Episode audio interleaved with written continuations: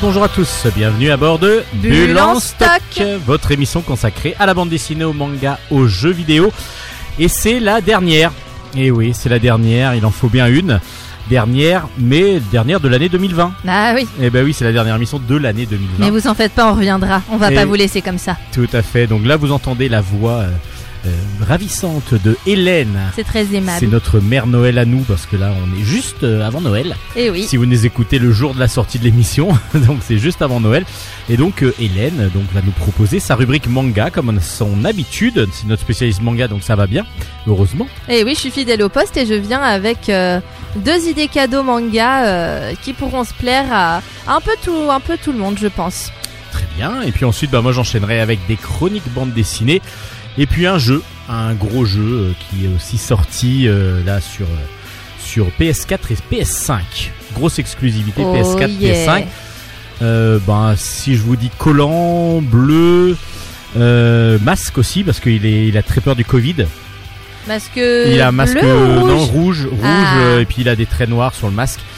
Euh, donc voilà, vous allez deviner que c'était évidemment Hulk, Hulk, évidemment qui a son slip euh, couleur banane. couleur banane. Ah bon je sais pas pourquoi j'ai dit ça. Je sais pas. Vous avez donc vu l'intimité de Hulk qui passe très bien. On va voir du coup dans la chronique manga si c'est du même acabit. Allez, bonne émission à toutes et à tous.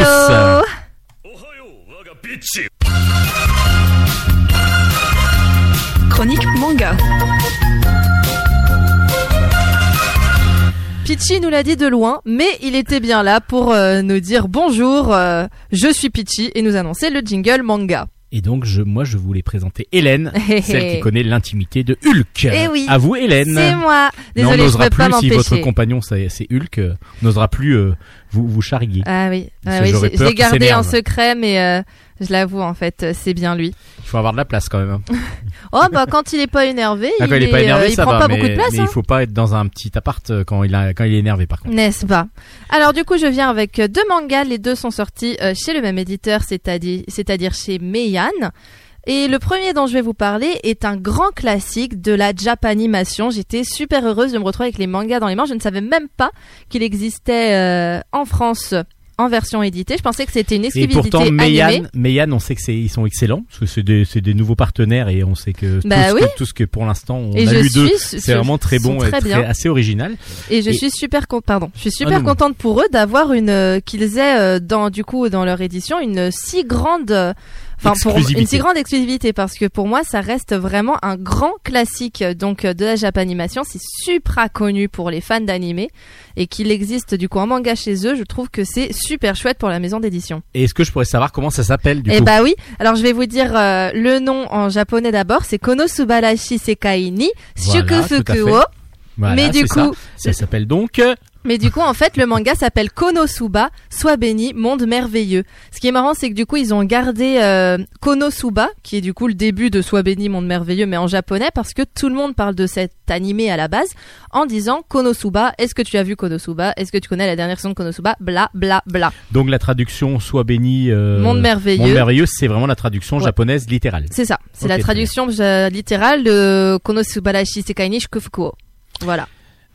Et donc ça vaut quoi Enfin ça vaut quoi Oui, mais ça Alors, raconte quoi Ça raconte quoi Déjà, donc euh, j'ai oublié de dire que euh, les dessins sont de Masahito Watari et l'histoire originale de Natsume Akatsuki Mais ça on et, le savait ça et le chara design de Kolone Mishima. aussi. Voilà, tout le monde le savait. Donc là, j'ai le tome 1 dans les mains, mais il y en a déjà au moins 3 qui sont parus chez Meian. Pour l'instant 3 oui, Pour et le quatrième doit trois. sortir je crois au début de l'année Et là, nous- 2021. 2021, oui. Parce que si vous attendez le début d'année 2020, ça marchera pas. Ou le début d'année 2022, si vous nous écoutez en 2021, ça va vous paraître long. Ça va pas long aussi. Mhm.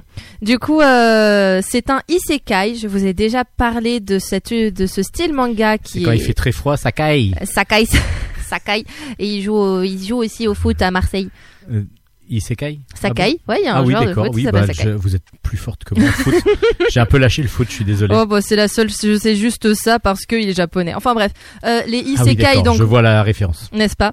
Les isekai pour euh, rappel, ce sont les ce sont les personnages qui vivent dans notre monde à nous qui se retrouvent téléportés dans un monde euh, fantasy inspiré en tout cas de jeux vidéo RPG. Un monde virtuel en fin de compte. Monde virtuel. bah oui, sauf Pas que c'est pas présenté comme ouais. un monde virtuel, mais c'est inspiré des mondes virtuels justement. Ce qui est assez marrant, c'est que c'est là en l'occurrence, euh, en fait, le personnage principal a 16 ans, il s'appelle Kazuma Sato, et il euh, il apprend qu'il est qu'il est décédé, renversé par euh, un camion ou autre chose. c'est ça devient un peu un running gag au bout d'un moment dans le manga de la raison de sa mort. Et, euh, et en fait, une déesse lui propose de se réincarner dans un nouveau monde, un monde qu'il, euh, dans lequel il pourrait se sentir à sa place, puisque le personnage était quelqu'un d'un peu introverti, etc. Il aimait beaucoup les jeux vidéo et elle lui propose d'aller dans un monde parallèle euh, qui euh, ressemble beaucoup, en fait, aux jeux vidéo qui existent dans le monde des humains. Et donc, euh, il dit, bah, allez, soyons fous, je, je vote pour, ça va être sympa et tout. Sauf que ce, qui, ce dont il s'attendait pas, c'est qu'il allait se retrouver dans une petite guilde d'aventuriers entourée de bras cassés. Notamment de la déesse qui lui a proposé sa réincarnation parce qu'elle lui a dit avant de partir dans ce royaume, tu as le droit de me faire euh, un souhait, un objet ou quelque chose que tu veux emmener avec toi dans ce royaume. Et il lui dit bah je vais te prendre toi. Oh bah c'est sympa. Sympa gentil. Bah oui On parce laisse que pas il- un ami sur le bord de la route. Exactement, il se dit bah t'es une déesse, tu vas forcément m'être utile. Sauf que ce qui s'est passé, c'est que c'est une déesse euh, un peu un peu nulle, c'est une déesse de l'eau qui a qui connaît uniquement des sorts de guérison et encore elle les maîtrise moyen moyen. Donc du coup euh, finalement c'était guérir un- avec l'eau, c'est pas évident. oui c'est vrai. oh c'est de l'eau bénite. Elle euh, elle peut Ah, se baigner quand elle comme c'est une déesse quand elle se baigne dans de l'eau ça devient de l'eau bénite. C'est il y a un petit une petite blague comme ça et euh, et du coup, bah, il va vivre plein d'aventures, euh, mais on est vraiment typiquement dans un jeu vidéo, euh, enfin dans un, enfin il vit dans un jeu vidéo. Ça me fait beaucoup penser à, au récent Genshin Impact, qui est le le RPG, le MMORPG à la mode en ce moment, qui euh, ça ressemble beaucoup à cet univers avec une grande ville, euh, euh, un bureau des aventuriers où ils vont rechercher leur quête pour se faire de l'argent, etc. C'est on est dans du classique pur et dur, mais ça fonctionne parce que les dessins sont sympas, parce qu'il y a beaucoup beaucoup de fan service. Alors c'est quoi un fan service exactement? Ah là, j'attendais la question. Le fan service, c'est tout simplement euh, quand on se retrouve dans une position qui fait que, oups, le garçon et la fille se retrouvent à- sur le point de s'embrasser. Alors que non, il faut pas. Ah bah non, il faut pas et tout. Non, Ah, c'est. pour, c'est pour la jeunesse. Il y a aussi une jeune fille, euh, mais tout est sur le ton du, euh, du second degré. Il y a aussi une jeune fille qui est euh, paladin, qui, euh, mais en fait, qui n'a, qui a Elle quasiment zéro en attaque, mais euh, 300 en défense. Enfin, elle est très très puissante en Et si défense. elle n'est pas ladin, elle est quoi alors? Elle Vu est, elle, elle, elle est ni ladin ni quoi? elle est Simba du coup. Ah. Elle est pas Aladdin du coup. Ah, oula. Oh là là là là là Ouh, ça je suis partie trop loin. Oui. Donc comme J'ai Jafar plutôt. Jafar. et du coup, elle, euh, donc elle a tout misé sur la défense parce que euh, parce que elle est masochiste. D'accord. Donc elle aime avoir mal. Elle aime avoir mal. Du coup, elle a boosté sa défense et son armure pour que Les gens tapent dessus. pour que les gens lui tapent dessus. Exactement. Mais c'est pareil, c'est montré au second degré. C'est pas du tout euh, vulgaire, etc. C'est le personnage est enfantin, il est mignon. Quand elle dit ça, elle part dans des rêveries. Ah oui, ça y est, je vais pouvoir aller me battre contre un grand monstre roi liche. Oh, j'ai tellement hâte. Enfin, c'est c'est Oui, très a- Il y a marrant. vraiment un second degré euh, Un énorme derrière. un second degré énorme et, euh, et c'est pour ça que ça fonctionne parce que ça reste quand même un isekai euh, classique pur et dur pas comme par exemple Hero's Kill dont j'ai déjà souvent parlé où là on est dans un isekai plus particulier où le personnage n'est pas un vrai héros au contraire on lui propose de l'être il dit non non non moi ça m'intéresse pas je me casse et je vais faire ma petite vie là c'est vraiment il se retrouve dans le monde on lui dit va falloir que tu euh, dégommes le roi démon bon bah j'ai pas trop envie mais vas-y c'est J'y parti vais, j'y vais Ouais. Même si en pour même le temps, il n'a pas d'autre choix parce qu'il était mort autrement. oui c'est vrai C'était soit ça, soit mort. Donc bah, moi, honnêtement, je préfère aller battre le roi démon. hein. ah ouais pareil moi aussi Enfin, je Au moins essayer. Au moins essayer parce que quitte à être mort, autant re- autant avoir une chance de remourir une deuxième fois. Ouais, c'est ça. Et du coup, bah c'est vrai que pire, c'est très C'est pas trop grave. c'est très très marrant. Les dessins, c'est du c'est du manga classique mais ça fonctionne. On reconnaît quand même on arrive euh, quand même facilement à différencier les personnages, chose qui est un peu moins facile parfois dans l'autre manga donc que je vais vous présenter après mais qui est aussi quand même bien. Euh, mais euh, l'univers est drôle, les personnages sont charmants, sont attachants. Moi qui adore justement les univers, euh, bah, isekai en règle générale parce que je suis une grosse fanade de jeux vidéo euh, type RPG. euh, forcément, j'ai trouvé mon bonheur, même si c'est pas le, même si c'est pas le le plus incroyable que j'ai lu. J'avais quand même hâte de découvrir enfin Konosuba, dont on m'avait dit tant de bien. Et, et c'est, ça se lit très rapidement, ça se lit bien. Si vous connaissez quelqu'un dans votre entourage qui aimerait, euh, enfin, qui s'intéresse à ce genre d'univers et que vous voulez être sûr de taper dans le mille, C'est comme je l'ai dit encore une fois, je me répète, un classique du genre et euh, je vous le conseille vivement. Et donc ça s'appelle Konosuba, Sois béni, monde merveilleux. Les tomes 1 à 3 sont aux éditions Meian. Donc pour les fans d'aventure, euh, genre euh, Zelda, trucs comme ça, ça fonctionne bien. L'univers Zelda, de- exactement ce genre d'univers.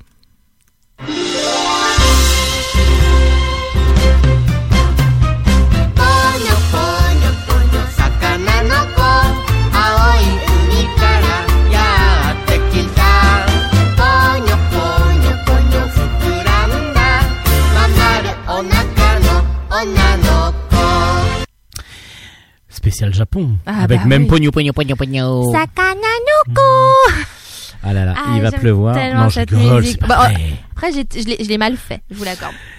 Euh, mais c'est parce que vous veniez juste de tomber du ciel, Hélène, c'est pour ça. Oh là là, que c'est beau, mais quelle transition Ouais, je suis Mr. Transition. C'est magnifique parce qu'en effet, Vous allez je, parler de je vais te parler de Tomber du ciel, Oui. Solano Otoshimono, écrit par Su Minazuki et était également aux éditions Meian. Ce que j'apprécie d'ailleurs, c'est que c'est pas donc là on a déjà deux mangas où ils ont conservé le nom ou une partie du nom japonais de la de du manga et je trouve ça chouette d'autant que Sola enfin Tomber du ciel donc Solano Otoshimono est également connu à la base en tant qu'animé.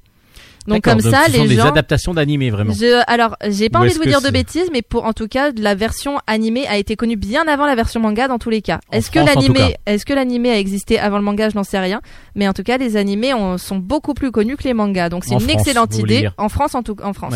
Donc c'est une excellente idée d'avoir gardé ça parce que comme ça, quelqu'un qui voit euh, tomber du ciel, il va pas forcément capter, mais du coup, si en tout écrit Solano Otoshimono, ah, mais si, j'ai déjà vu cet animé, et là, peut-être qu'il va vouloir du coup voir la version manga. La première chose que je peux vous dire là-dessus, c'est que si vous aimez Showbiz, vous allez, je pense, apprécier euh, Tomber du ciel, parce qu'on est déjà le personnage principal ressemble comme deux gouttes d'eau euh, au personnage principal de euh, de Showbiz justement, c'est de la, c'est de, des mangaka euh, Clamp. féminins Clamp, le groupe fait. de mangaka féminin, qui a huit tomes et je crois qu'il y avait des intégrales qui ressortaient, enfin des intégrales en deux fois, donc quatre tomes de deux de deux Et épisodes là, chaque fois. là, ils ressortent une, une nouvelle, une toute nouvelle édition. Ils en sont qu'au tome 3 pour le moment sur la nouvelle D'accord, édition. ok. Mm, mm, mm. Et donc du coup, oui, c'est parce qu'ils sont impossibles à trouver. Moi, je sais que j'ai la toute première version, celle chez Pika, si je me rappelle bien. Et, Oui, et du Pika coup, fait. et du coup, euh, voilà, très difficile à trouver, mais il y a une nouvelle édition. Showbiz, c'est quand même un classique. C'est un grand Et puis, classique. et puis Clamp, c'est aussi des très grands mangaka, euh, un grand groupe de, de grandes de, références. de grandes références. D'ailleurs, une fois j'en avais parlé, pour ceux qui l'avaient écouté, je voulais euh, me corriger. J'avais dit que Code Geass était également de Clamp. Euh, et un ami qui est fan du studio Clamp m'a dit attention Hélène, euh, ils ont participé au Cara Design de Code Geass mais ne sont pas à l'origine du Et scénario. ça, je le savais, mais je vous l'avais dit l'émission d'après parce que je, je l'avais corrigé C'est vrai. pour les auditeurs parce que je suis tellement fort. Je vous remercie de En même corriger temps, mes si je me lance pas de fleurs, personne m'en lance. Donc, euh, il faut bien que j'y aille. hein. Bah oui, faut, Alors, ça faut parle de quoi, tomber du ciel? Parce Tomber que maintenant, vous êtes ciel. tombé du ciel, vous pouvez nous dire au moins ce que vous avez vu. Bah alors ce que j'ai vu du coup c'est euh, c'est un angeoïde. Non pas un ange mais un Donc, c'est un ange androïde Exactement. Oh là là mais qu'est-ce que vous êtes intelligent. C'est un robot ange. C'est un robot ange qui est Euh, femme. euh, oui mais qui est Euh, tombé du ciel. tombé du ciel. Oh là là là à là travers là les nuages Euh, Quel est le représage euh, non. Pour un aiguilleur du ciel Pour Non, c'est pas non, ça. pas ça, désolé. Mais du coup, c'est, elle est tombée du ciel un, un jour et elle se retrouve nez à nez avec un jeune homme qui s'appelle Tomo, enfin en tout cas c'est comme ça qu'on l'appelle, et qui lui vivait dans son petit village tranquillou. Il avait juste envie d'une vie tranquille, pépouse. Il est pas intéressé par les grandes villes. Il en mode, moi, je me lève, je vais à l'école, je me rentre, je lis mes mangas, je vois mes jeux vidéo, je dors. La vie est belle, je suis tranquille. Il est avec sa meilleure amie et voisine. Il est dans son petit train-train quotidien et il n'a aucune envie d'en sortir. Sauf que forcément, bah, il va tomber nez à nez avec ce fameux angeoïde qui va lui, euh, qui va devenir donc, euh, non, j'ai pas envie de dire esclave. Parce que lui, il a pas envie d'avoir un esclave, mais qui va se retrouver à son service parce que on n'a pas l'explication. Moi, je pensais que c'était parce qu'elle était, euh, parce que c'était la première personne qu'elle avait rencontrée quand elle était tombée du ciel, mais non, vraisemblablement en raison de rêves qu'il fait quasiment toutes les nuits. Tomo, enfin plutôt Tomoki, c'est son nom euh, complet. On comprend Ouais. qu'il était vraiment visé par cet ange. Il fallait que l'ange euh, aille à sa rencontre. On a sait été pas envoyé pourquoi. pour l'aider. Voilà. En tout Euh, cas, pour le second, le seconder. Bah c'est ce qu'on c'est ce qu'on croit, sauf que finalement, est-ce que c'est vraiment pour le seconder ou est-ce qu'il n'est pas un pion dans une machination plus forte Là, et là, ça devient super. Et là, ça devient Moi, je dis, c'est, intéressant. ça devient parano là. Euh, oui, mais pourtant, ça a l'air d'être à peu près ça, parce que euh, on se rend vite compte que en fait, alors elle a l'an- l'angeoïde du coup a une espèce de chaîne autour du cou et euh, a toujours un air très très très triste. Et on comprend assez vite que finalement, elle est, euh, elle a l'air d'être une espèce de, de prisonnière. Donc, euh, et qu'elle a, il semblerait qu'elle qu'elle ait été envoyée euh, en mission finalement euh, oui, c'est ça. sur la Terre, mais que, mais que elle, cette Tomoki va servir un peu d'excuse pour qu'elle puisse Faire sa mission. Merci. Euh, du coup, c'est vachement intéressant. Ça ressemble quand même vachement à Showbiz pour euh, ne serait-ce que dans le Kara design, les personnages, euh, bah, justement, donc le personnage de l'ange ressemble comme deux coups de dos à Chi, donc dans Showbiz. Elle a, puis elle a surtout le même genre de fonction, c'est-à-dire qu'elle comprend pas trop le langage humain. Elle est très, alors elle parle, elle parle le langage humain, mais elle euh, connaît pas le second degré. Elle comprend pas, euh, elle comprend pas tout quand on lui dit, quand, parce qu'elle doit répondre à toutes les exigences de donc Tomoki. Mais une fois, à un moment, il dit euh, en rigolant, je vais devenir le maître du monde, et en fait, elle le prend au pied de la lettre. Et heureusement, il arrive à corriger ça parce que. euh, parce qu'elle était à deux doigts de, de littéralement détruire l'humanité, quoi, pour ça. Parce que il avait, mais en plus détruire l'humanité, mais de manière complètement insouciante, innocente. C'est juste qu'il Oui, avait elle, dit elle ça. prend tout au premier degré. Elle prend tout au tout premier ce que degré. dit en tout cas Tomoki. Exactement. Et, euh, et du coup, il va rester toujours euh, près d'elle, sauf que bah, elle est pas invisible, elle vole, elle a une chaîne autour du cou, des ailes et elle est à moitié à poil, donc ça passe pas inaperçu. Il essaie de trouver des solutions pour pas qu'on la remarque. Et voilà, ça crée des petites aventures. euh, donc d'un lycéen qui voulait une vie insouciante et qui se retrouve à devoir gérer euh, cet ange qui qui est difficilement gérable. Tout cela entremêlé de nouveau de fanservice en veux-tu, en voilà, avec des petites culottes qui volent, etc. C'est génial. Enfin, c'est génial. C'est du manga tout tout craché, ça. On est on est à fond dedans. Si vous aimez les mangas justement Pour classiques pour jeune homme, oh bah c'est après. Moi, j'adore aussi ce genre de fanservice. Je trouve ça très amusant. Euh, mais du coup, je le regarde, je le vois peut-être avec un autre au regard. Peut-être que je le prends au second degré. Moi, je trouve ça très très marrant. Même si c'est, même quand c'est redondant, etc. Là, pour le moment, j'ai pas trouvé ça lourd parce que parfois ça peut être lourd. Mais là, je l'ai pas trouvé lourd, comme ça peut, j'ai trouvé ça agréable, comme dans Negima ou dans euh, Love Ina, qui sont des classiques du genre, justement, du manga, qui jouent à fond sur le fanservice, le coup de vent qui passe et qui fait voler, qui fait voler un peu la jupe de la fille, euh, tout ça, tout ça. Et l'ambiguïté Ou, euh, entre deux personnages. euh, Voilà, Est-ce l'ambiguïté qu'ils sont amoureux ou pas on Est-ce sait pas trop, ils tournent autour. C'est exactement ça. Donc moi j'aime bien ce côté-là. On est à fond dedans dans ce manga. Pour le moment, on sait pas trop du coup où est-ce que ça va aller d'un point de vue du euh, d'un point de vue du scénario parce que ce, le tome 1 en tout cas est surtout une présentation un peu des pouvoirs de l'angeoïde. Mais on n'a pas encore vraiment d'explication précise et du coup ils découvrent un peu euh, on se retrouve dans leur quotidien chamboulé avec cet angeoïde à devoir gérer le fait que euh, Tomoki et son ami d'enfance Sohara plus un autre camarade de classe euh, de leur collège doivent revoir complètement à zéro leur façon de vivre puisqu'ils doivent faire en sorte qu'elle passe pas pour bah, pour euh, un être qui n'est pas humain. Donc elle doit apprendre un petit peu à vivre comme des humains. Voilà, ils essaient en tout cas du mieux qu'ils peuvent. Donc Et- ce premier tome vous a donné vraiment envie de lire la suite? Oui, ce premier tome m'a donné envie de lire la suite. Le seul défaut que je lui ai trouvé, c'est là pour le coup, on est vraiment dans du classicisme. Je dis beaucoup classique, mais dans le classicisme du dessin, parce que alors les dessins sont, sont charmants. Le personnage justement de l'angeoïde est très très beau et euh, Très impressionnant. très impressionnant. Elle s'appelle Icaros, au fait, je vous l'ai pas dit. Euh, ce qui est marrant, c'est qu'on a l'impression qu'elle est immense, alors que d'après sa description, elle fait 1m62. Alors je pense que le personnage qui est avec elle fait 1m40, parce qu'elle est Oui. vraiment grande par rapport aux autres. Ah, C'est peut-être dans le monde des nains qu'elle est arrivée. C'est peut-être dans le monde des nains qu'elle est arrivée, je ne comprends pas. Mais du coup, elle est euh, donc euh, Icaros a vraiment des traits particuliers comme c'est un angeoïde. Le camarade de classe aussi qui est avec euh, qui est du coup avec Tomoki et Sohara, lui aussi on le reconnaît très facilement, il a les cheveux blancs, il a des lunettes, il a tout le temps les les yeux, les doigts posés sur ses lunettes, c'est moi j'adore, j'adore ce genre de personnage. Pour remonter les lunettes. Voilà, parce qu'elles tombent, je ne sais pas. Faut qu'ils faut qu'ils resserrent leurs branches, c'est pas possible. Allez chez l'opticien, les gars. et euh, par contre, les deux personnages principaux, dont- enfin, donc le personnage principal Tomoki et son ami d'enfance Sohara ont le même visage. Et ça, c'est la première chose que j'ai remarqué en ouvrant le manga. Et ça m'a fait très bizarre. Vraiment, il y a des, il y a, il y a des pages où ils sont côte côte. Et la seule différence entre les deux, c'est les cheveux et la tenue. Oui, exact. Là, vous Et- êtes en train de me montrer un dessin où ils sont l'un à côté de l'autre. Il, est vrai que le visage est dessiné exactement de la même façon. Là, il y a un côté comique sur cette page-là parce que du coup, ils sont tous les deux intrigués par la même scène. Malgré tout, ça aurait été tout aussi comique. Euh, euh, oui, parce qu'ils ont les mêmes gestes, mais ça aurait été tout aussi comique s'ils avaient des traits pas volontaire, de visage justement, de les mettre identiques pour dire qu'en gros, il y a le côté féminin, le côté masculin des deux? C'est possible, c'est possible qu'il y ait une espèce d'androgénéité entre, androgénéité. entre les deux. Euh, sauf que du coup, ça les fait un peu passer pour des frères et sœurs, alors qu'on comprend très bien qu'il y a une romance entre eux ça, moi, après, je me dis encore une fois, c'est les deux seuls personnages j'ai constaté ça. Donc peut-être qu'en effet, on se rendra compte plus tard dans l'histoire que c'est volontaire. Mais c'est le seul défaut entre guillemets que j'ai trouvé parce que sinon, euh, mis à part la ressemblance avec Showbiz, qui moi ne me dérange pas forcément parce que tout auteur s'inspire forcément d'une autre œuvre, même les grands, même Voltaire, même euh, même euh, Victor Hugo s'étaient inspirés d'autres choses pour écrire leurs œuvres. À partir de là, moi, ça ne pose pas de souci. Et euh, j'ai très hâte de lire les prochains tomes que j'ai également en ma possession. Je vais les, je vais les avaler en même temps que les tomes 2 et 3 de Konosuba.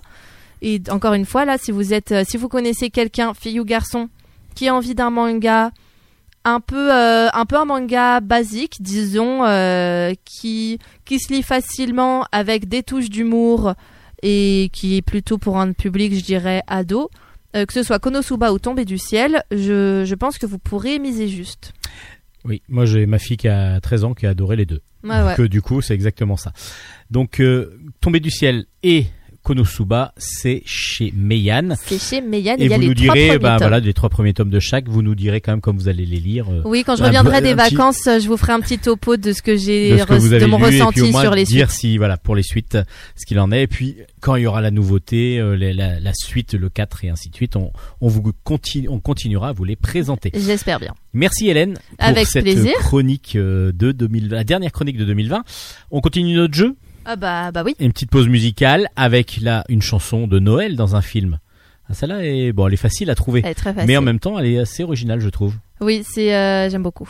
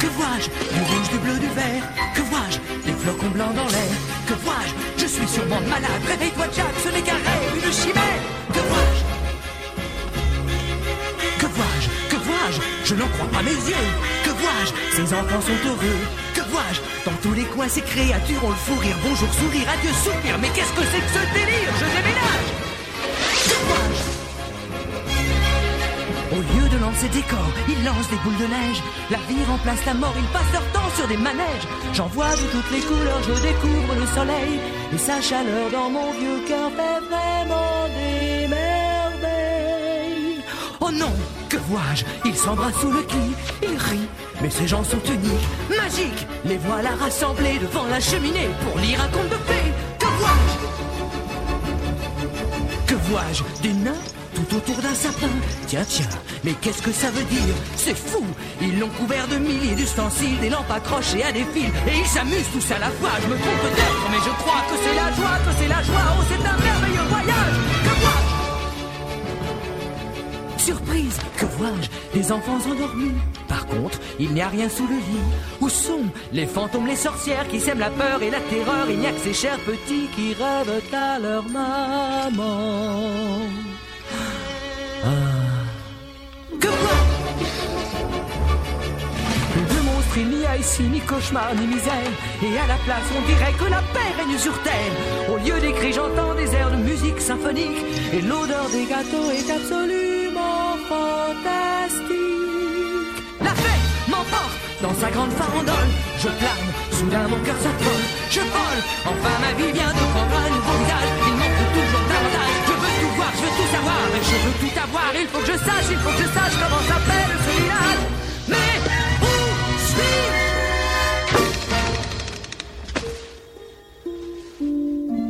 Tiens, tiens, tiens.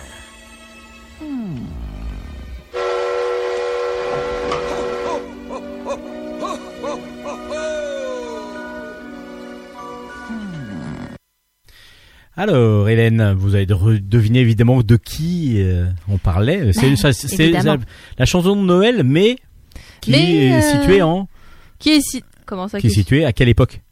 L'époque d'Halloween. Ah oui oui voilà, je, je comprenais pas. Je me suis dit oh là, il veut il veut que je date en plus les la période dans laquelle se situe l'histoire de Monsieur Jack. Ouh là là. Voilà.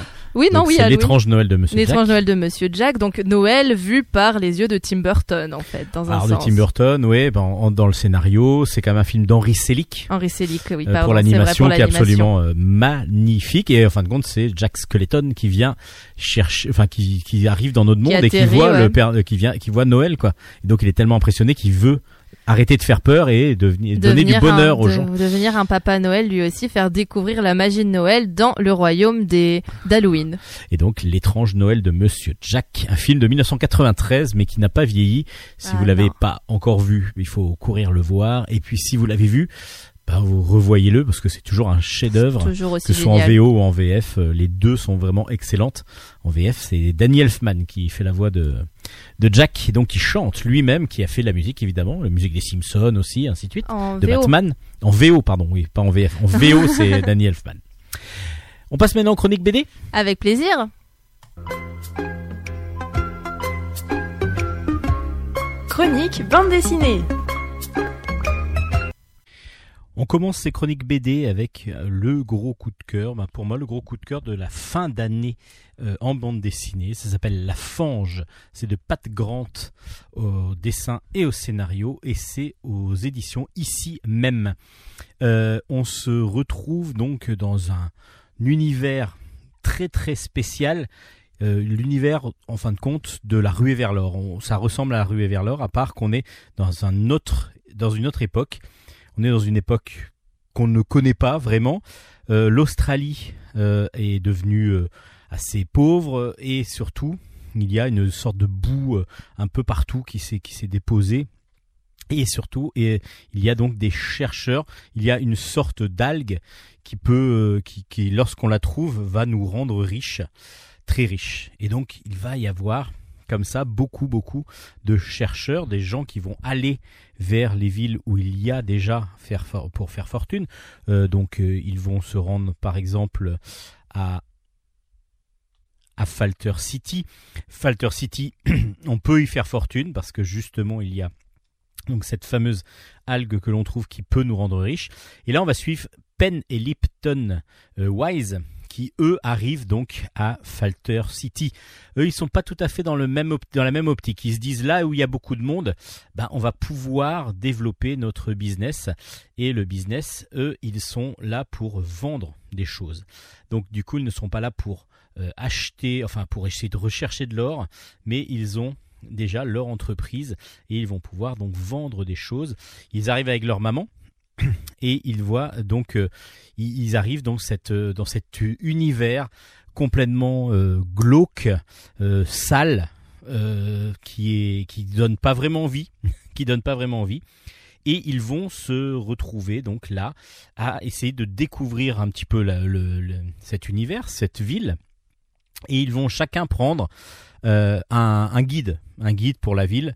Donc il y a Fen- Penn pardon, qui va lui prendre les, le- les rênes de l'entreprise et qui va, euh, va, va prendre quelqu'un qu'il rencontre sur le quai du bateau, ce qui traverse en bateau euh, une espèce de grosse mare boueuse.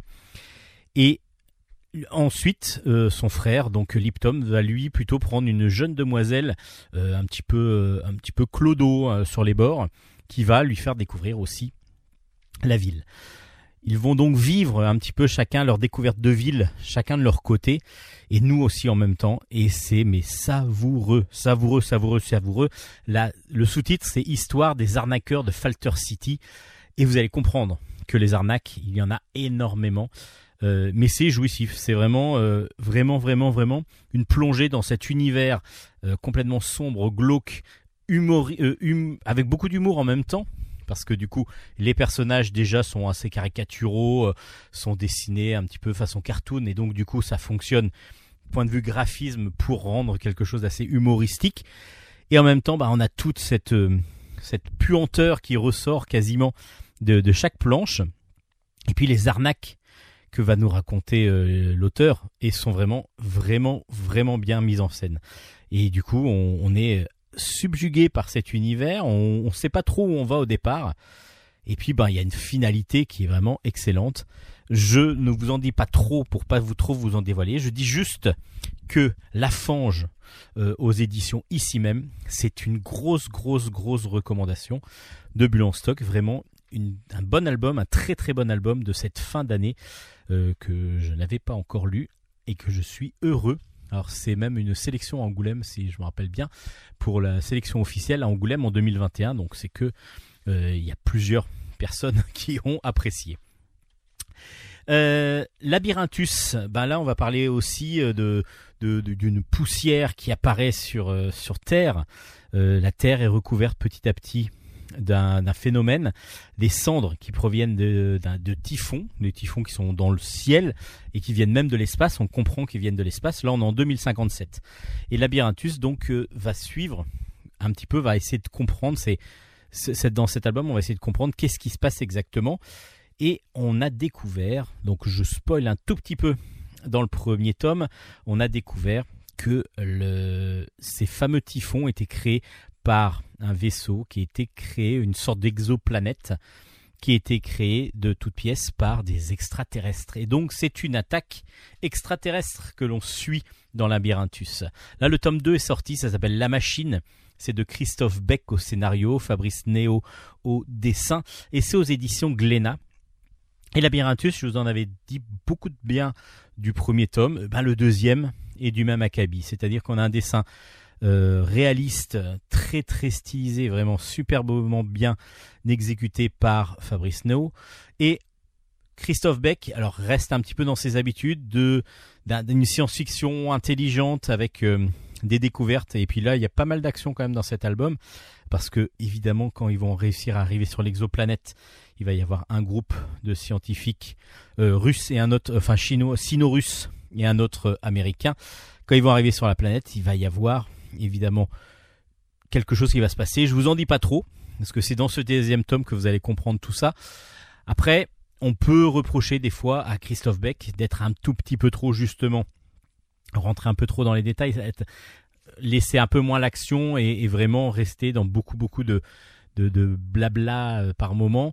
Euh, donc c'est assez verbeux par moment, mais ça c'est vraiment très agréable à lire. Et puis Fabrice No nous met quand même dans une ambiance assez inquiétante, assez oppressante dans certaines planches qui, sont vraiment très très bons. Ça s'appelle donc Labyrinthus, le tome 2 est sorti, ça s'appelle La Machine et c'est aux éditions Glénat.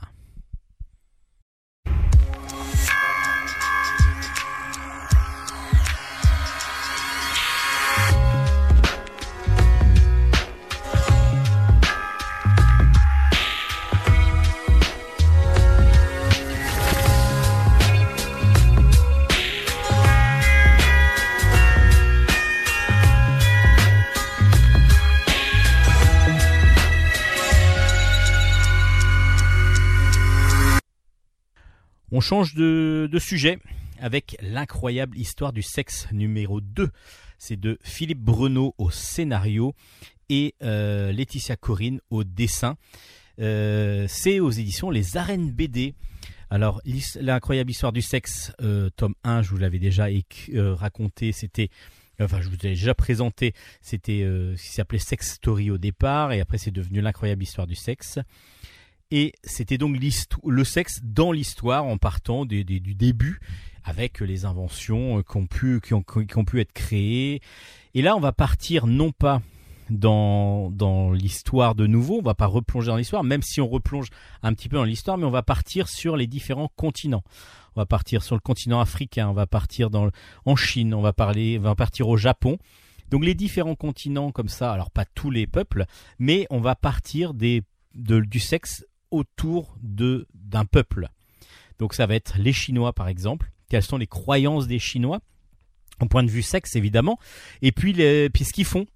Les croyances, c'est-à-dire comment ils ont commencé, comment ça, quelles étaient euh, les, choses qui, qui, qui étaient faites au départ, qui étaient acceptées, et puis on va voir que très rapidement, dans beaucoup de pays, dans beaucoup de régions, il y a des tabous, il y a des choses qu'il a le droit de faire et pas d'autres, et puis suivant les époques, évidemment, bon, on avait le droit de faire des choses ou pas, mais ça, on, en- on s'en doute, mais il y a des choses quand même assez euh, affolantes, euh, comme en Inde par exemple, avec une secte qui, qui a pour but de, pour les hommes, pour se rapprocher au maximum du divin, de s'étirer le sexe au maximum.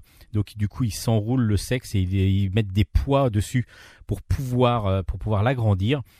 Et le mm, summum, lorsqu'ils arrivent au maximum de leur, au plus proche du, divin, justement, c'est de se carrément de s'émasculer, de se couper le sexe carrément. Euh, Et là, on arrive au maximum de cette euh, croyance euh, de sectaire. C'est assez impressionnant. Il y a plein plein de choses évidemment encore dans son dans cet album avec ce qui est très très fort comme d'habitude, on a un côté très didactique, un côté très historique avec des dessins vraiment très élégants de Laetitia Corinne. Et puis quand il faut dessiner un sexe masculin en érection, on dessine un sexe masculin en érection. On n'est pas en train de le cacher ou de voilà, il est c'est explicite à part certains dessins. En même temps, c'est jamais pornographique non plus totalement. hein. C'est vraiment le sexe normal, quoi, va-t-on dire. Et puis il y a aussi beaucoup de pointes d'humour. Et on sent là qu'il y a euh, vraiment une relation entre les deux auteurs pour pouvoir écrire, parce que euh, il y a, beaucoup de, choses mises en humour grâce au dessin. C'est-à-dire qu'il y a des situations qui peuvent être, paraître, paraître non cocasses, qui le deviennent grâce au dessin qui est rajouté avec dans, le, dans la case juste en dessous. Et c'est très savoureux ça de, de cette, euh, cette façon de faire avec beaucoup beaucoup d'humour d'être dans, dans, dans cet album lorsque l'on lit, lorsque l'on tourne comme ça les pages. L'incroyable histoire du sexe, tome 2, est donc sorti aux éditions des arènes et il y a la sortie conjointe de la nouvelle édition du livre 1 qui est donc sorti en même temps. Donc si vous voulez euh, offrir quelque chose qui, qui sort un petit peu de l'ordinaire euh, et, qui est- n'est pas un roman graphique euh, basique, l'incroyable histoire du sexe, tome 1 et 2 aux éditions des arènes, c'est vraiment un très très beau cadeau. Et puis on va rester dans les croyances avec un très beau livre qui s'appelle Monde Aduna, Monde visible, Monde invisible. C'est par Baimoko et c'est dans la collection Noctambule de chez Soleil. On est donc dans Aduna sur deux parties d'album. On a une partie qui va se couper en plein milieu. On va voir d'abord bah, la représentation de chaque. Alors c'est beaucoup de dessins avec un tout petit texte à chaque fois. Alors c'est déjà un format à l'italienne.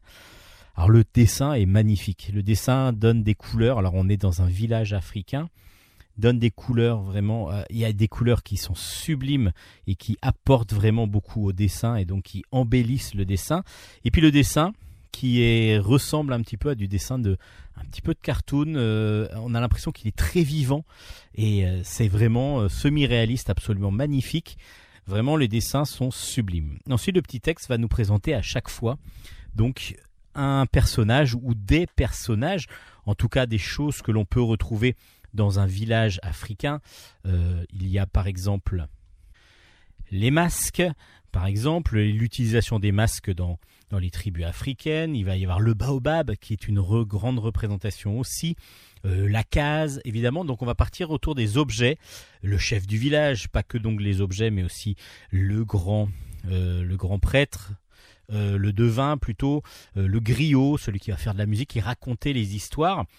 Et ça, c'est donc le côté donc de Aduna qui est le monde visible. Ça, c'est le monde que vous pouvez aller voir, que vous pouvez rencontrer lorsque vous allez en Afrique. Et puis, il y a le monde invisible.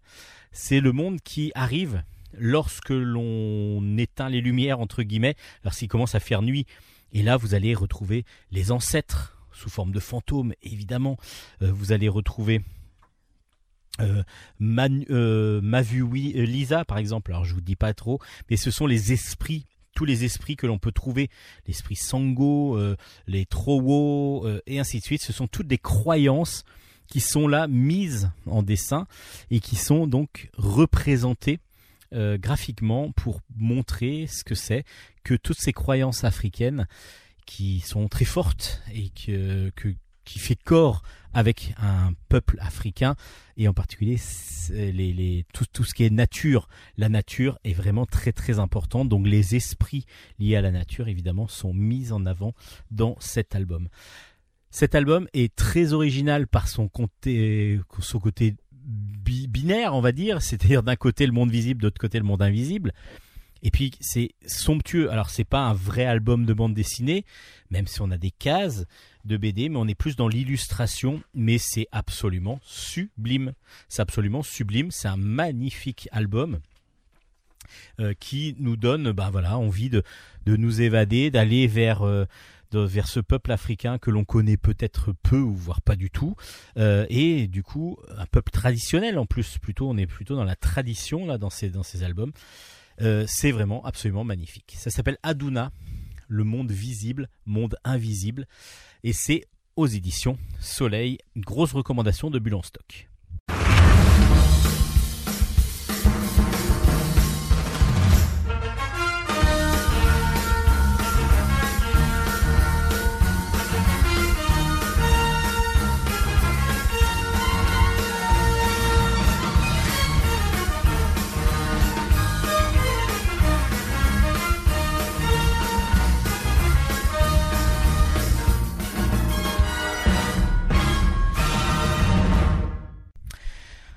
Allez, encore un gros coup de cœur de Bulle en stock. Il y en va en avoir encore deux ou trois, hein, vous inquiétez pas, vous allez être euh, servi avec Le Jardin Paris.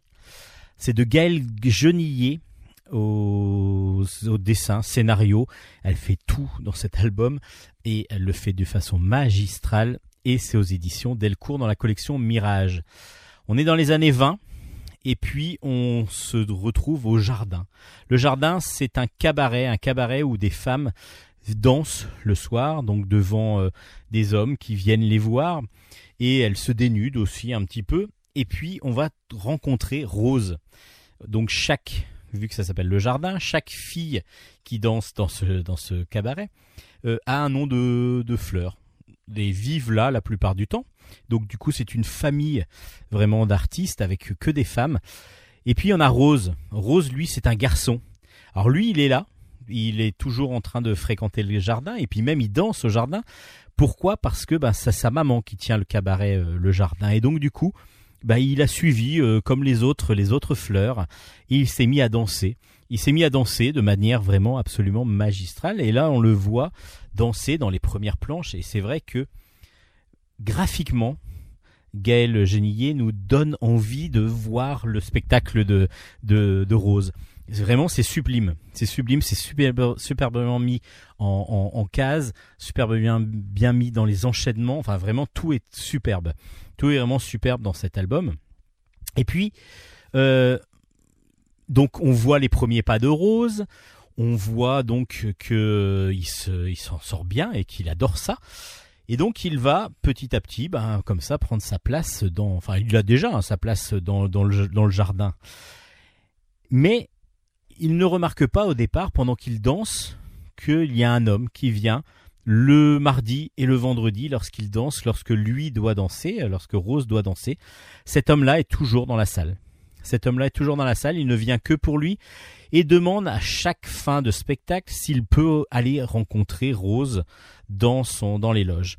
Ce qui est complètement interdit. Donc du coup, à chaque fois, les autres fleurs lui bloquent et la maman de Rose aussi lui bloque carrément le passage jusqu'à un moment donné où ils vont pouvoir se rencontrer. Et là va se va naître une histoire alors d'amour, d'amitié. Il y a une différence d'âge Euh, et tout ça, c'est c'est simple, c'est simple. C'est-à-dire que là, il y a aucun préjugé, il y a aucun euh, c'est une facilité, c'est une histoire de gr- grande amitié qui pourrait paraître être de l'amour, en tout cas un coup de foudre de la part de cet homme qui vient voir Rose. Rose, le jour où cet homme l'invite euh, à, sortir avec lui, ben décide de se de s'habiller en femme. Ce qui ne dérange absolument personne parce qu'il a très assez féminin en plus, donc beaucoup de, de- de personnes croient que c'est une femme, mais son compagnon, son son cavalier, ne, ne lui ne, ça ne dérange absolument pas. Est-ce que c'est c'est vraiment ce que j'ai beaucoup apprécié dans cet album, c'est que c'est une c'est un album autour de la différence entre guillemets, mais même pas la différence, mais le choix, le droit d'avoir le choix de faire ce que l'on veut, de s'habiller comme l'on veut, de se sentir comme l'on souhaite se sentir, euh, sans être sans le jugement, sans le regard. Et donc il n'y a pas dans cet album de reproches faits à cette. euh, c'est pas violent. Il n'y a pas de reproches faits à Rose, loin de là. Et on est sur une histoire simple d'amour, de d'amitié, de de la vie de Rose. Et en même temps, on n'a pas ce choc où on se dit à chaque fois, voilà, ça, ça va parler euh, soit euh, LGBT, gay, etc., où il y a une lutte, une, revendication. Il n'y a pas, c'est pas marqué, c'est pas marqué, et c'est tellement beau, c'est tellement simple, tellement, agréable à lire. Vraiment, c'est une merveille ce jardin. Le jardin de Paris, jardin Paris, pardon, jardin virgule Paris, c'est un pur chef-d'œuvre, un pur chef-d'œuvre parce que c'est d'une beauté graphique déjà avec des couleurs absolument somptueuses. Euh, le dessin, il est juste, il est fin, il est, euh, il est vraiment euh, élancé. Enfin, vraiment, c'est sublime. Et puis le propos, il est tendre, il est poétique, il est voilà, il est superbe. Ben cet album est absolument une grosse grosse réussite. Le premier tome, le premier album plutôt euh, de, Gaël Génillet, je vous avais déjà présenté, c'était Les Fleurs du Grand Frère. Et c'était dans la même veine, encore une c'est quelque chose de poétique. Et ça fonctionne vraiment, ça fonctionne superbement bien. C'est un bel album, un magnifique album, vraiment une grosse, grosse réussite, un gros, gros de, coup de cœur de Bulle en stock.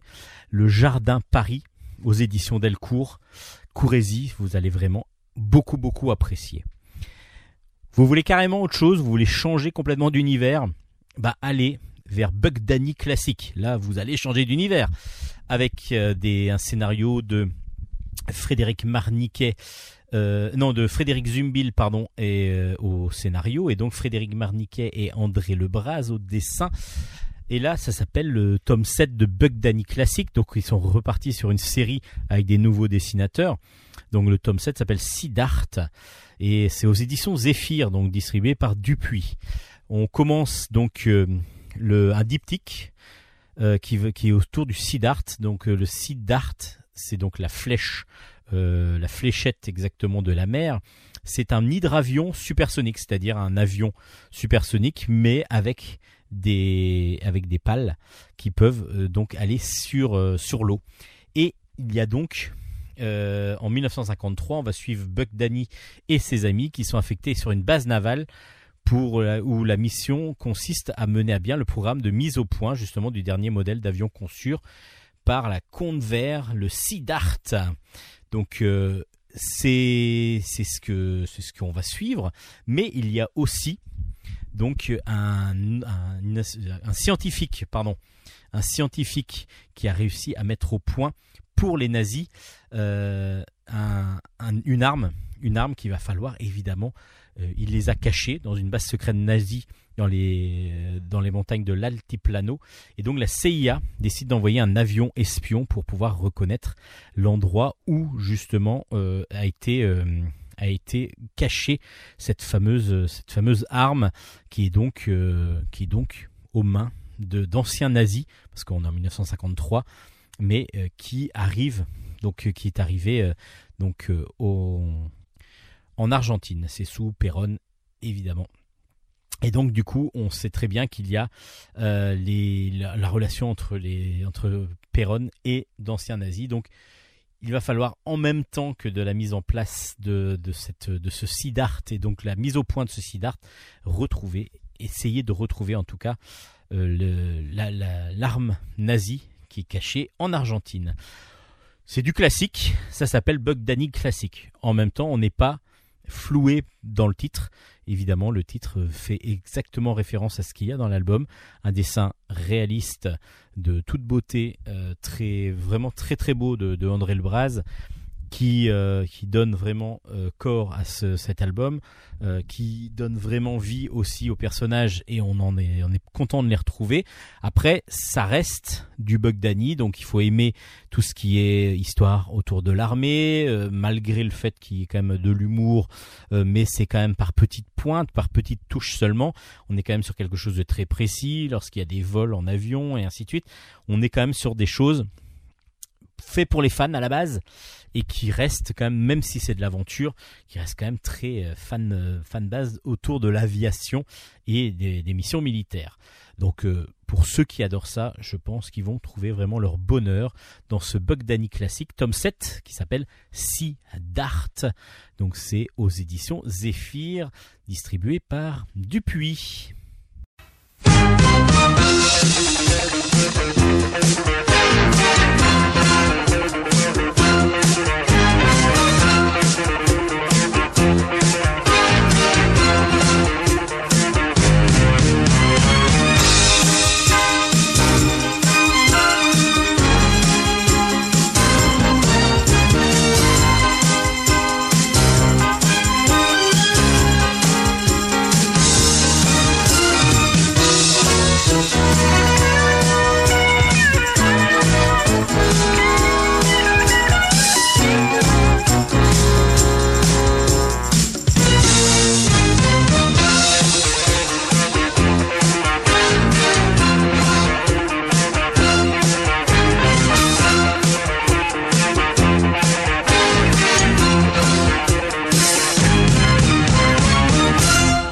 Allez, on continue. Bulle en stock avec Nobody, épisode 3, enfin 2, du, de- sur 3 de la saison 2. C'est, euh, ça s'appelle les, loups et c'est de Christian Demeter. C'est dans la collection Noctambule de chez Soleil.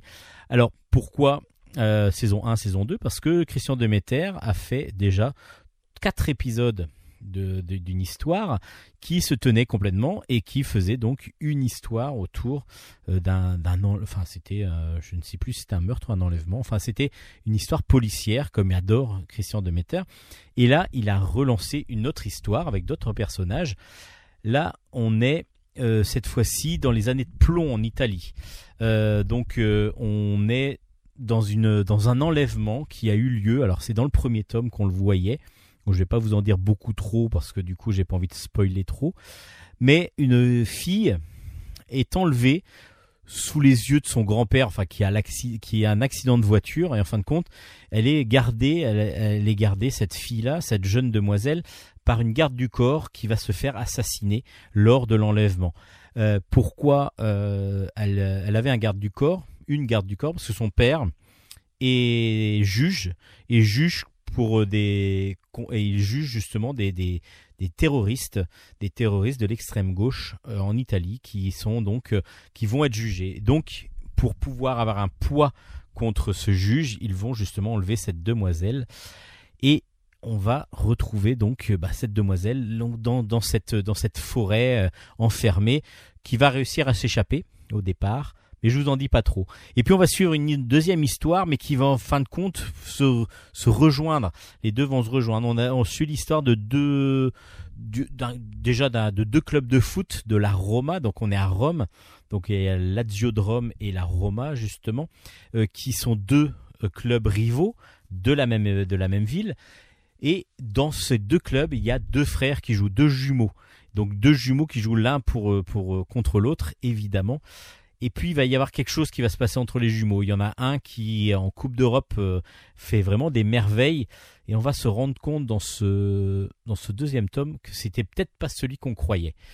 Je vous en dis pas trop parce que du coup c'est vraiment prenant, c'est su- pr- super prenant, même surprenant parce que du coup c'était très intelligent de la part de Christian Demeter d'avoir mis en filigrane ce fameux match de Coupe d'Europe que l'on suit à la télé dans les bars lorsque les lorsque les, les, policiers sont en, pause et lorsque va commencer euh, lorsque commence le deuxième album on va suivre justement plus de l'intérieur ce match parce que du coup il y a un intérêt euh, avec les joueurs. Et c'est ça qui est très bien parce que du coup, on a, on s'est dit ah bah tiens oui, ce match-là, on l'a vu, on l'a suivi un petit peu euh, lors de, de l'album d'avant.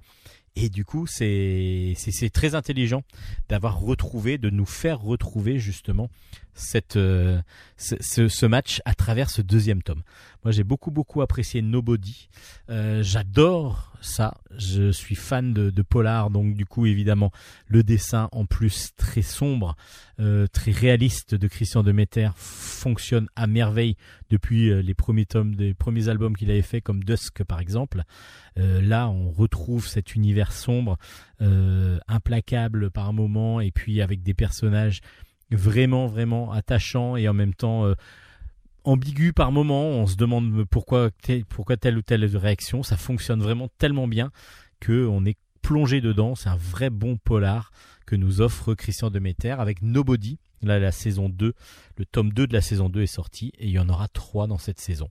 C'est aux éditions Soleil. Et puis, je voudrais aussi vous présenter un ovni, un, un livre vraiment euh, qui, qui, ressemble à, à aucun autre. S'appelle Square Eyes.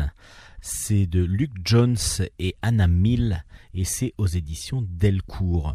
Alors Square Eyes, c'est une déjà graphiquement une illusion, une sorte d'illusion, c'est-à-dire qu'on a plein de cases au départ, une sorte de, de petits euh, de petits gaufriers comme ça avec euh, des cases avec énormément enfin des planches plutôt avec énormément de petites cases euh, tout en crayon euh, donc tout gris assez sombre euh, avec des, petits morceaux de vie. Et on va comprendre petit à petit qu'on va suivre une, une jeune demoiselle qui s'appelle Finn. Et puis par moment on va avoir des cases euh, où ce côté gris va être ressurgir, va, va, va être derrière une sorte de cache en couleur, un petit peu euh, comme si c'était un monde, euh, donc euh, justement euh, un petit peu sur lequel on a mis un- une sorte de cache. hein. Moi, c'est l'impression que ça m'a donné, en tout cas quand j'ai lu l'album.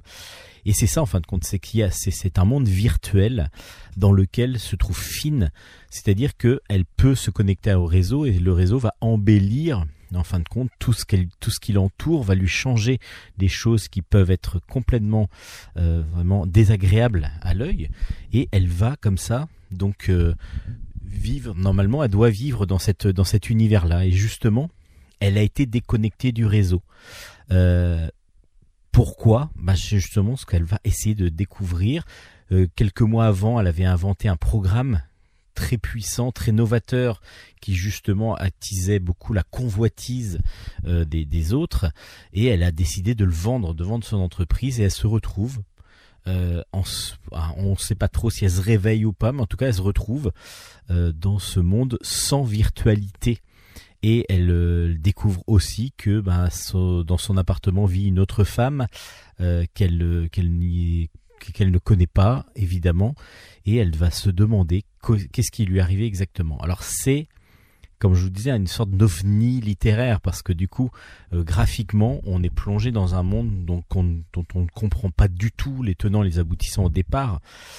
Et puis, euh, graphiquement, on est vraiment euh, subjugué, parce qu'il y a plein de petits détails, et en même temps, il y a des, des grandes cases par moment. Graphiquement, c'est une claque. C'est une claque visuelle. Après, scénaristiquement, c'est pas évident à suivre. C'est un peu le reproche qu'on va faire, c'est que ça reste très obscur et très flou par moment. Et donc, du coup, on est plus en train de lire l'album en découvrant les images qui sont vraiment très très belles parce qu'il y a un, graphisme original, impressionnant, euh, de en plus de qualité, euh, avec des fois pas mal de personnages sur une même case ou sur une même planche et qui sont vraiment tous détaillés euh, au plus haut point. Et puis par contre, la lisibilité du scénario est pas si évidente que ça. Donc c'est vraiment le reproche que moi je ferais à Square Eyes et en même temps, c'est un voyage dans un fantastique euh, qui est plutôt euh, agréable visuellement. Je vous laisse faire votre opinion sur Square Eyes, donc aux éditions Delcourt.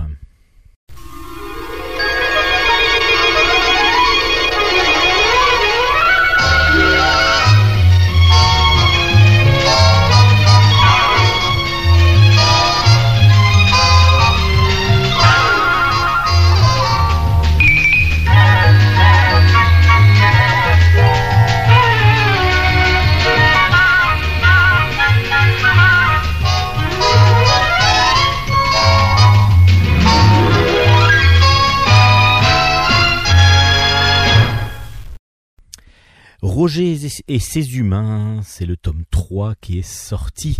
Euh, c'est de Cyprien Yov au scénario, le youtubeur Cyprien, et Paca au dessin. C'est aux éditions du Puy. Je vous avais déjà présenté le premier et le deuxième tome de cette série qui euh, était vraiment euh, au départ bah, très sympathique et puis en fin de compte qui est devenue de plus en plus sympathique et qui est devenue excellente. Parce que oui c'est une très très bonne série parce qu'il n'y a pas que juste cette histoire de petits robots donc qui s'appelle Roger justement qui euh, que, que vont euh, que vont récupérer Hugo et Flo euh, et Florence qui euh, donc à qui on a offert ce robot. Donc c'est un robot ménager en fin de compte. Euh, c'est un robot qui qui fait tout toutes les tâches pour vous. euh, c'est un robot très très intelligent qui apprend beaucoup. Alors Hugo et Flo, comme je vous dis, ben, ils sont ensemble, mais ils n'étaient pas ensemble au départ. Au départ, il n'y a que Hugo qui, l'avait eu. Et puis on va découvrir petit à petit que ce robot a, déjoué pas mal de choses. Euh, alors je ne vais pas trop vous en dire parce que du coup, euh, il vaut mieux lire en continuité. Alors, ce qui est très intelligent dans cette dans cet album, c'est que le scénario donc suit vraiment une trame qui est bien construite avec pas mal de rebondissements, même beaucoup beaucoup de rebondissements sur les trois premiers sur les trois albums.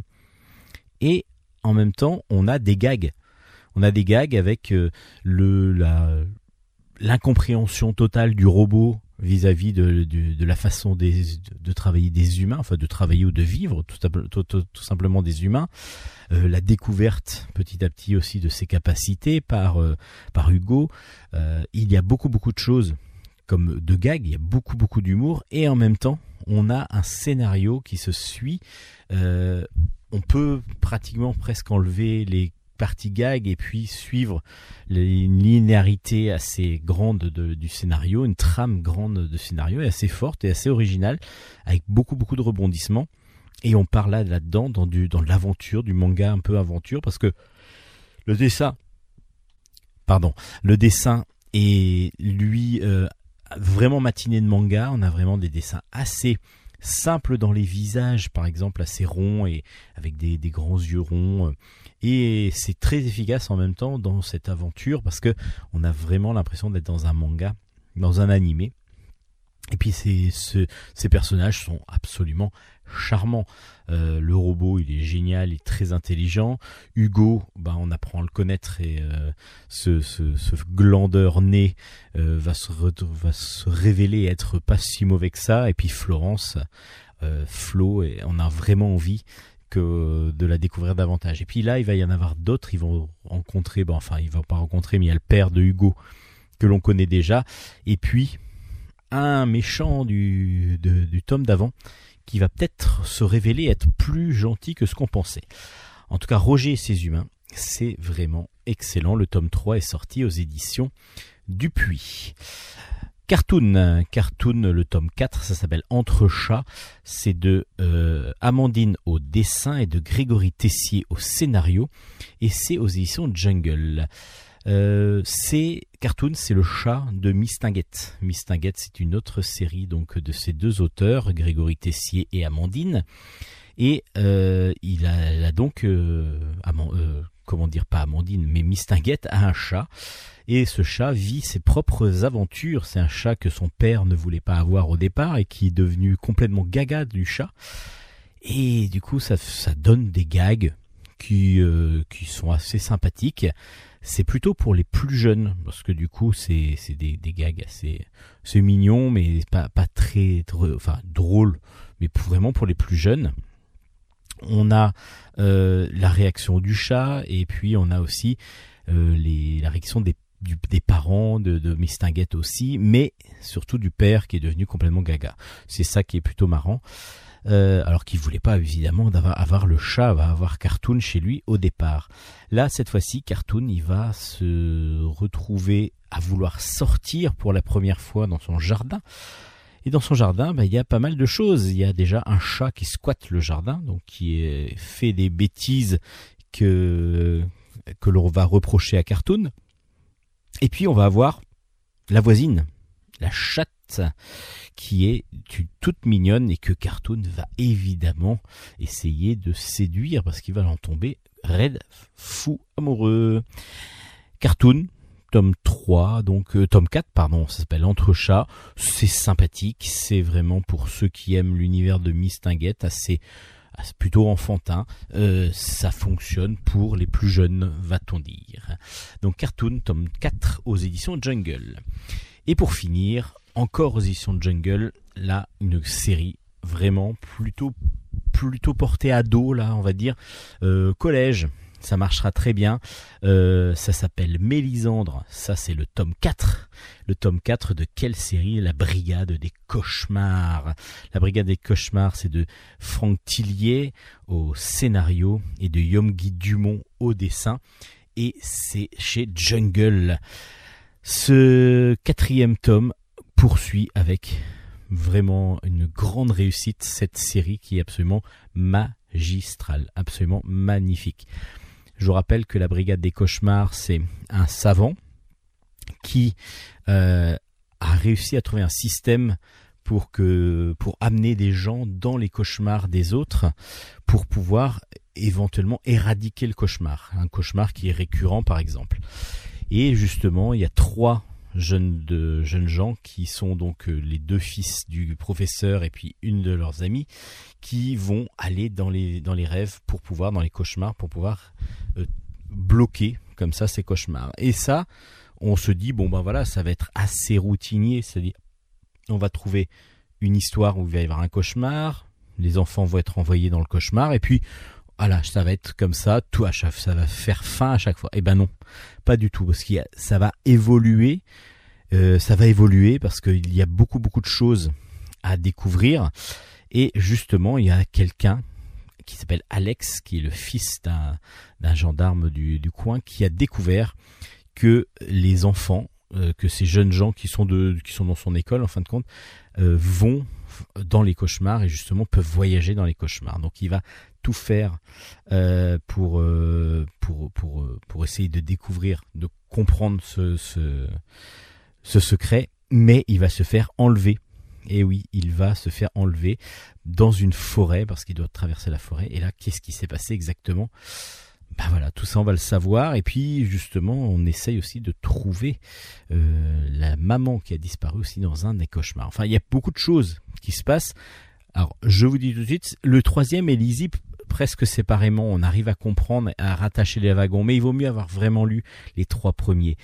Les trois premiers, pourquoi? Parce que du coup, ça forme vraiment une histoire qui n'est pas juste des arrivées dans des cauchemars pour essayer de, retirer le, maléfique, mais au contraire, c'est vraiment quelque chose de construit, de vraiment construit de façon magistrale par euh, Franck Tilliès, qui est aussi euh, donc un écrivain de, polar.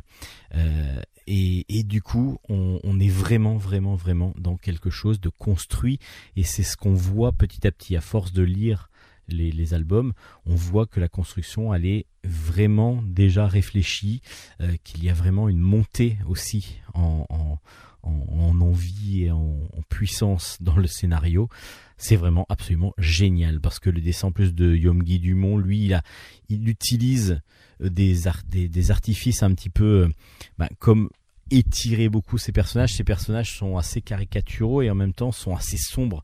Sont, c'est dans un univers sombre. C'est ce qui est très euh, drôle, c'est que on a quelque chose qui pourrait être de quelque chose qui pourrait être mignon, gentil, mais l'ambiance qu'il arrive à donner dans ses planches tout de suite plombe assez l'ambiance justement et va vous donner quelque chose d'assez surprenant, d'assez fort et surtout qui fait assez peur. Et c'est l'effet voulu évidemment par Franck Tilliez.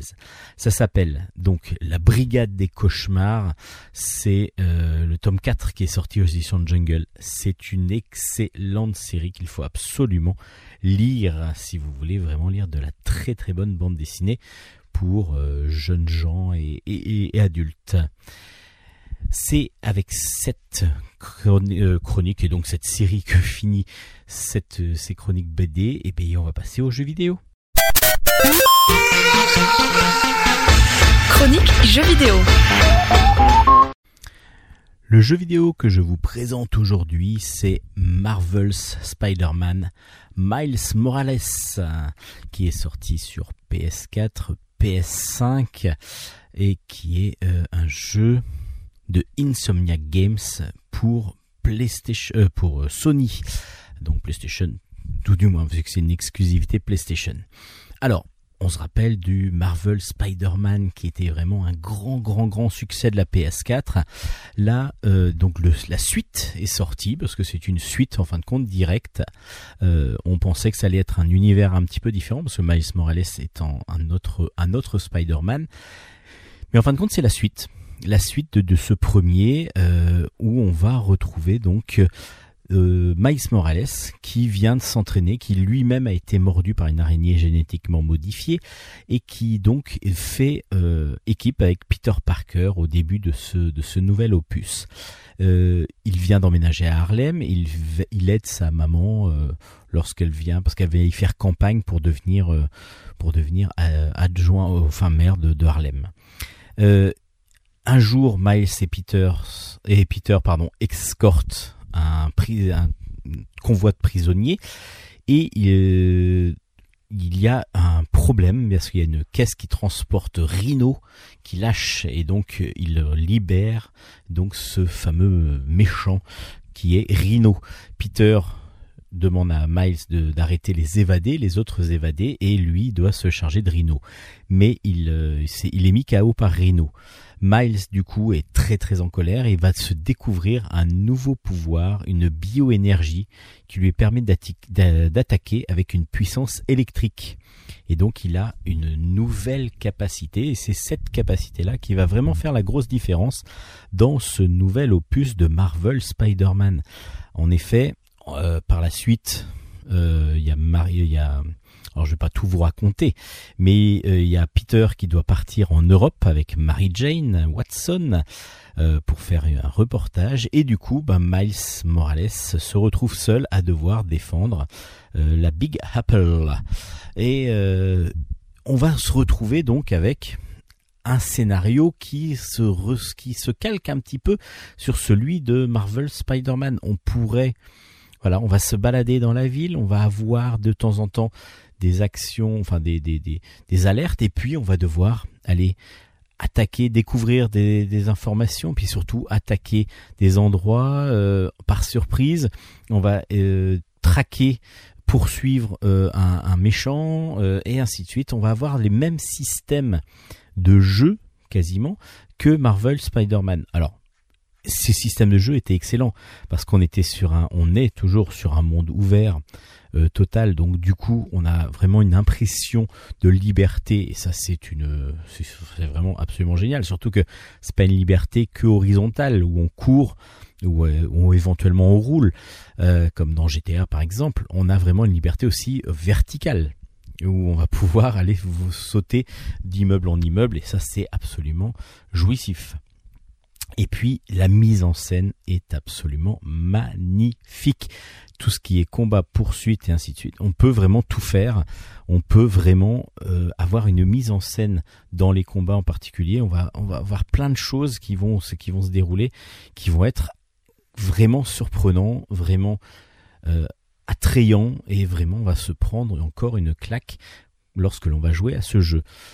On va, on va peut-être des fois se dire bon, c'est vrai que ça ressemble un petit peu au premier Marvel Spider-Man, mais comme je disais, euh, c'était tellement un excellent jeu euh, qu'on avait voulu finir vite, euh, qu'on avait vraiment pris, on était pris de passion par ce jeu parce que c'est la première fois qu'on pouvait vraiment incarner Spider-Man aussi fluidement que ce qu'on a pu voir dans les films, par exemple.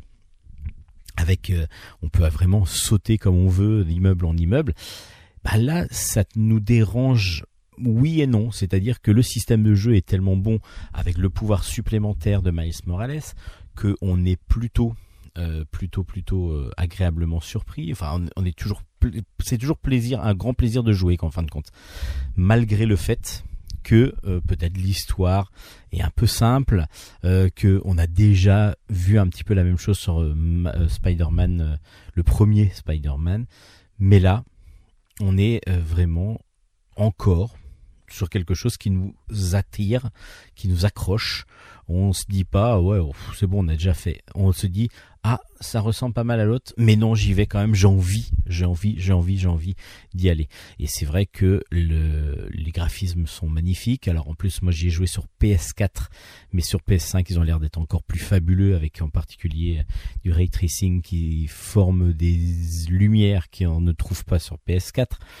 Et puis vraiment, vraiment, vraiment euh, un plaisir de jeu et c'est surtout ça qu'on qu'on retrouve dans, dans cette. C'est vraiment une son et de mise en scène, mais aussi de fluidité, de possibilité d'action. Euh, le personnage, il est parfait dans ses, dans ses, dans son animation, dans tout, dans tout, dans tout, dans tout.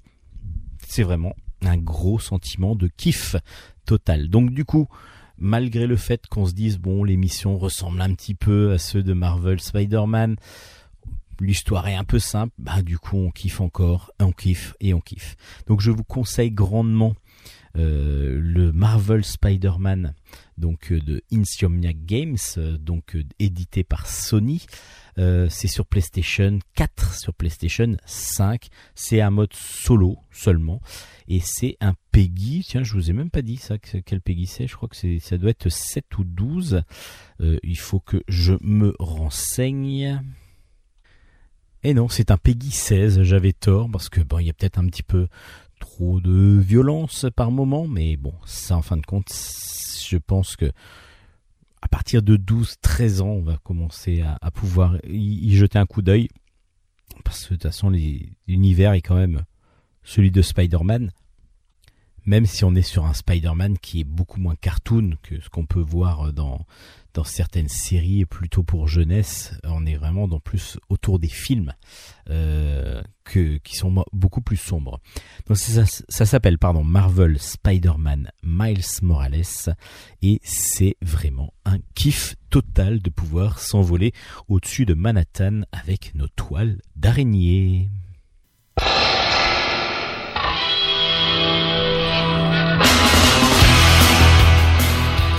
Et c'est fini pour 2020. Ça Bah y voilà. est, c'est la der des der pour cette année. Enfin bon ouais, moi 2020 était pas top top hein, quand même Oui. entre le confinement, entre euh, pas mal de, de- de choses qui se sont passées. Peut-être que 2021 va être très bon Ah, et on espère. En tout cas, Bulle en stock sera là en 2021. On va continuer. Donc euh, en gros, bah, dans deux semaines, parce qu'on va attendre une semaine quand même de vacances. Oui. Et puis euh, on se retrouve donc à, en 2021. Euh, D'ici là, vous pouvez évidemment retrouver toutes les anciennes émissions sur les podcasts euh, habituels, tous tous ceux, tous les mon- euh, podcasts mondiaux, je Mhm. crois. Nous sommes Euh, quasiment disponibles partout. Tout à fait. Et puis, vous pouvez évidemment retrouver l'ensemble des albums chroniques et toutes les références sur notre page Facebook qui s'appelle. Bulle en stock, bulle avec un S. Et évidemment, vous pouvez nous laisser des messages et on vous y répondra volontiers. On les prend pas mal, promis, peu importe ce que vous nous dites. Oui, mais le message gentil, c'est encore mieux. Oui, c'est Mais vrai. bon, après, si vous vous trouvez plaît. pas ça bien, euh, dites-le et on, essaiera de corriger Bah le, oui. le tir. C'est le meilleur moyen pour euh, s'améliorer. Merci Nicolas de Merci, nous avoir Nicolas. accueillis sur Radio Grand Paris et puis bah, à la semaine- à l'année prochaine Nicolas. et d'ici là, bah, on se dit nous aussi bonne fête euh, Hélène Bonne fête de fin d'année, profitez bien, reposez-vous bien. et puis bah, on se retrouve en 2021. Allez, Allez, ciao ciao ciao ciao. Matalainen